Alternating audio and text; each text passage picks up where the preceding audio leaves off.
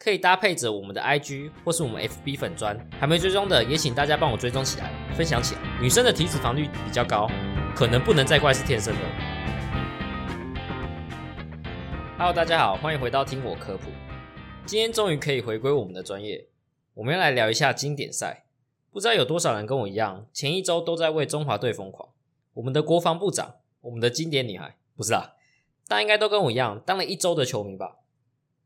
好啦，开玩笑的。我们的专业其实还是健康科普。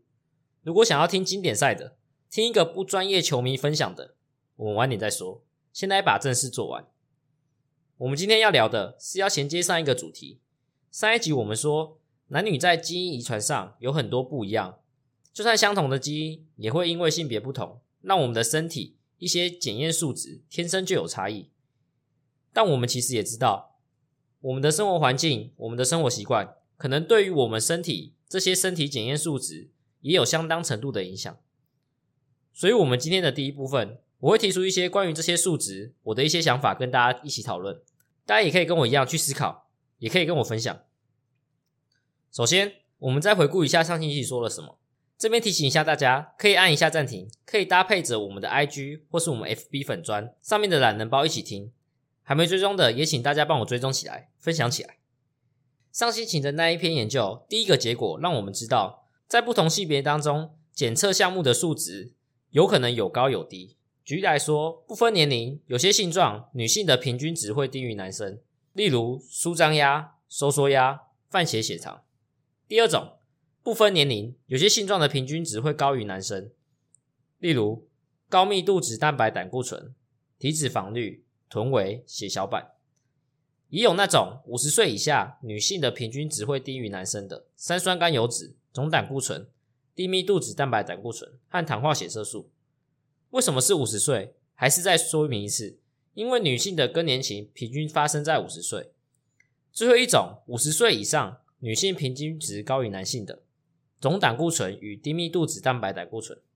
上一集内容我们也有提到，有一些有趣的地方，像是。在五十岁以前，女生的总胆固醇和低密度脂蛋白胆固醇，也就是坏的胆固醇，会低于男生；但是在五十岁以后，这两个数值又会显著的高于男生。研究团队猜想，这可能跟女性荷尔蒙有关系。反正，在年龄上有区别的，我们第一个就猜是不是女性生理期、更年期的关系所造成的。因为其实有蛮多东西都跟荷尔蒙有关的。再举个例子，之前我们有一集提到，痛风的好发年龄或是风险。女生比男生晚，风险也比男生低，部分就是因为女性荷尔蒙所造成的。如果有兴趣的话，可以再回去听一下我们的第九集。再回来，除了这个有趣的地方以外，我们上一集也提到，这些男女数值的不同和我们健康检查数值有点像，有一些健康检查的数值的标准，在不同性别当中也有不一样的标准。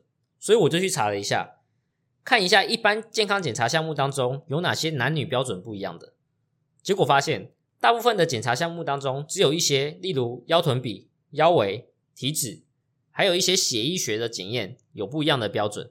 其实好像也不是所有男女不同水平的性状，我们都会去帮他定定一个不同的男女标准。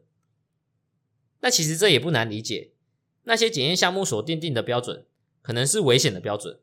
也就是说，如果男生或是女生其中一边更健康，我们就也没有必要再去为他定定一个新的标准，根本不用管。当然，也有人会说，是不是这个研究的研究人数比较多，所以在很多项目当中有做出来显著的结果？但其实平均根本就差不多。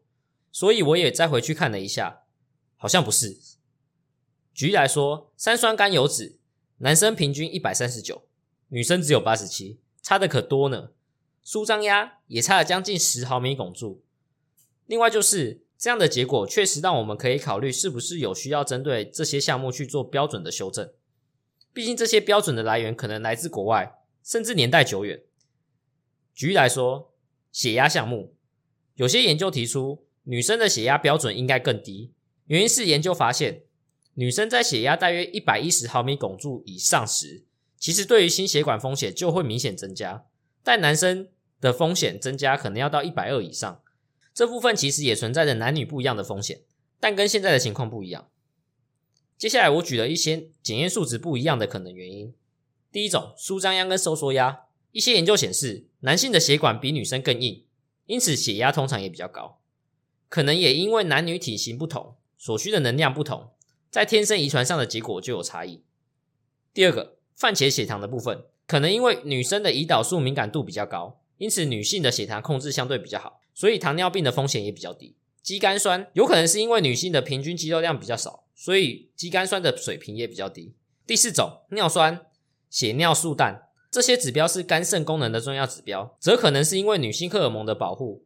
女生在代谢尿酸的能力比较好，所以女性可能比男性更容易维持良好的肝肾功能。第五种，腰围和腰臀比，这可能是因为男性的体体脂肪分布模式不同，女性的脂肪分布比较容易集中在臀部，所以腰臀比也比较小。其他像是血液学的检测项目，刚刚说过男女的标准不太一样，也可能是因为前面说过的跟荷尔蒙有关，但部分原因可能也因为男女的体型本来就不同。血液的总量也不太一样。说完这个，其实上星期的那篇研究更强调的是基因与性别的交互作用。其中这一部分，我也发现一个有趣的地方，在这边跟大家分享。还是提醒大家一下，可以搭配图一起看。其中有一个体脂肪率的部分，我们印象中可能会觉得女生的体脂肪率比较高，可能是天生的。女生有生产需求，需要更多的能量，或是女生的第二性征，可能也会让女生的体脂肪率比较高。但这篇研究的结果却说，相同的基因底下，不分年龄的女生的体脂肪率会低于男生。也就是说，女生的体脂肪率比较高，可能不能再怪是天生的了。也是因为这样，我这边要跟大家介绍一个网站，叫 FeeWeb，我会将连接附在说明栏，大家也可以直接在浏览器上搜寻 P H E W E B，就会出现几个人体生物资料库所做的结果。其中一个跟我们比较接近的是台湾人体生物资料库的分析结果。这个网站可以做什么呢？举台湾人体生物资料库的网站为例，你可以输入基因 SNP 或是性状特征，就会看到结果。那结果是什么？可以依据你输入的项目，看到在台湾人当中跟哪些 SNP 或是基因有显著的关联性，那些基因影响着这些性状的特征，同时也可以看到这些基因同时也影响着其他类似或是不一样的性状特征，有时候就会得到有趣的结果。当然，我们要对这些结果保持比较小心的态度。这些结果是遗传上的结果，但现实还有生活习惯需要考虑，而且这些结果是相关，不是因果。另外，台湾人体生物资料库的收案年龄是二十到七十岁，可能也没有办法将结果推论到所有年龄层。我说一些蛮有趣的例子。第一个，当你输入更年期这个性状，会发现遗传上更年期越晚的，痛风风险可能也会更高。但我也不知道为什么，这可能需要一些研究去证明。又或者，我输入抽烟这个性状，会发现遗传上抽烟跟教育程度呈负相关，跟收入也呈负相关。总之，这个网站可以提供大家去参考，去玩一下。今天最后跟大家分享一下一个有趣的研究，我们大概可以了解脑容量跟身高有关，也就是身高越高，你的脑容量可能越大。但这样，男生的平均身高比较高，男生的记忆力真的有比较好吗？研究结果也是，其实好像没有。男生虽然脑容量比较大，但是关于处理记忆的部分，海马回在校正身高之后，其实没有比女生大，而且男性的缩水还比较快，也就是记忆能力会变差的比较早。记忆力衰退表示你的大脑正在老化，这跟失智没有关系，但在演化上也是可以解释的。男生的平均寿命比较短，所以记忆力退化对于男生好像比较没有差。男生抽烟喝酒对于脑部的损伤也比较多，记忆力当然也可能会比较差。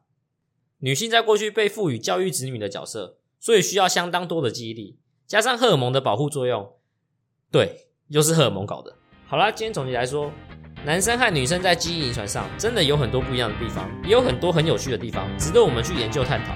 好了，那我们今天这里就到这边。哎，还没，